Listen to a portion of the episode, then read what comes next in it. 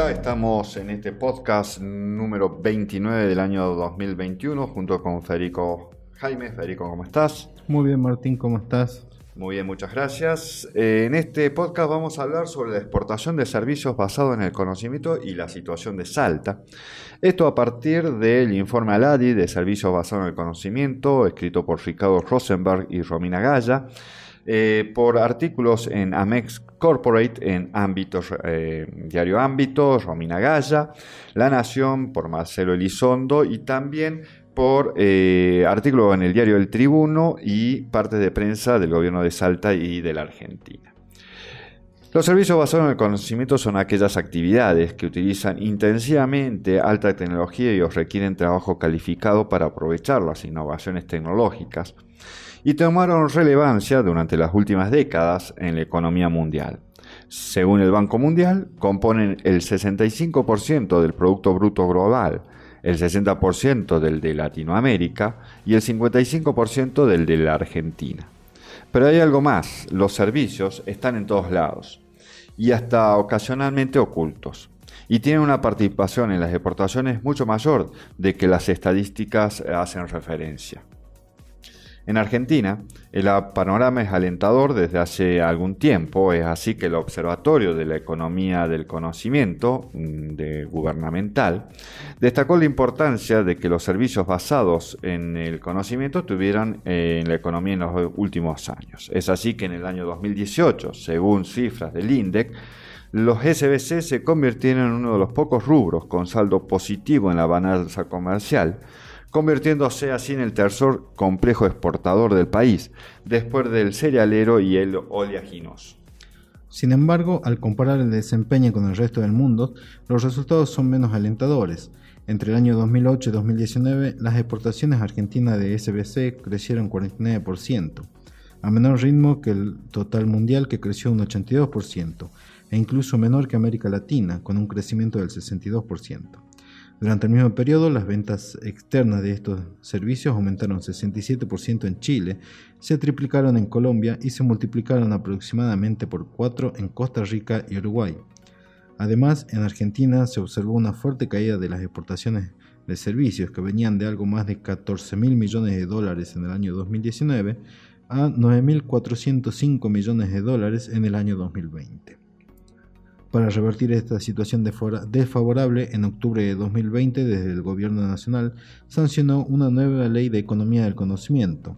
Esta apunta a promover tecnología, generar valor agregado, fomentar el empleo de calidad, facilitar el desarrollo de pymes y aumentar las exportaciones de las empresas que se dediquen a los servicios basados en conocimiento.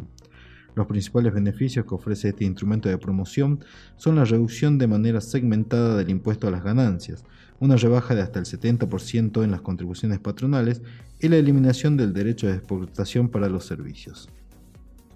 Según la resolución 4 del 2021, la implementación de este régimen promocional estará a cargo de la Subsecretaría de Economía del Conocimiento, que depende de la Secretaría de Industria, Economía del Conocimiento y Gestión Comercial Externa. La resolución también estableció zonas que tendrán un beneficio extra del 10% sobre las contribuciones patronales.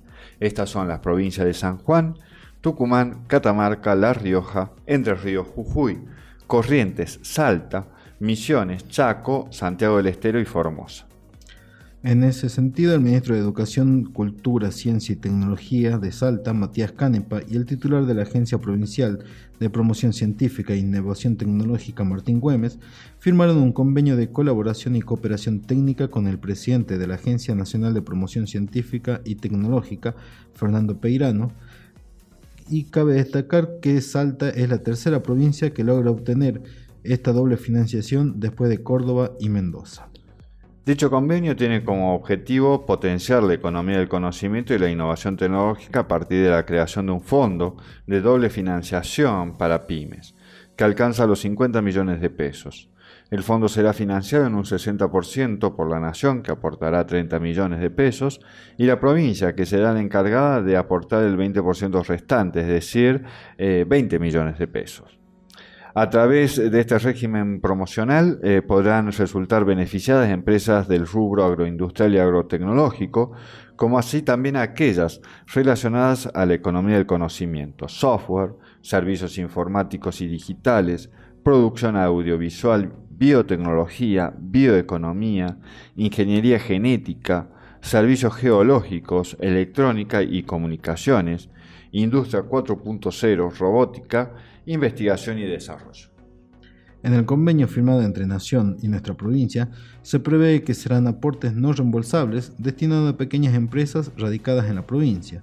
Tendrán prioridad propuestas creativas e innovadoras con potencial de comercialización e internacionalización. El beneficio será de un monto mínimo de 3 millones de pesos y hasta un máximo de 5 millones de pesos. El ministro Canepa indicó que esta articulación es fundamental para desarrollar proyectos y soluciones tecnológicas para el sector productivo que resuelven problemas concretos de las empresas para que puedan crecer, generar trabajo, herramientas innovadoras que den respuestas a nuestras necesidades y generen oportunidades. Por su parte, Martín Güemes, director de la Agencia Provincial de Promoción Científica e Innovación Tecnológica de Salta, destacó la importancia de que nuestra provincia comience a trabajar con instrumentos concretos y propios el desarrollo de la economía del conocimiento, algo que no había sucedido hasta el momento. La economía del conocimiento es una gran oportunidad para el futuro de la provincia, para generar trabajo, soluciones que hagan más competitivas nuestras pymes, afirmó el director. Ya para finalizar, entonces, podemos concluir que estas acciones de promoción, tanto desde Nación como desde la cartera provincial, son positivas para el crecimiento de la región, ya que mientras más tecnología e innovación se incorporen en los procesos productivos, estos crecerán con más velocidad y dinamizarán otros sectores de la economía. Muchas gracias.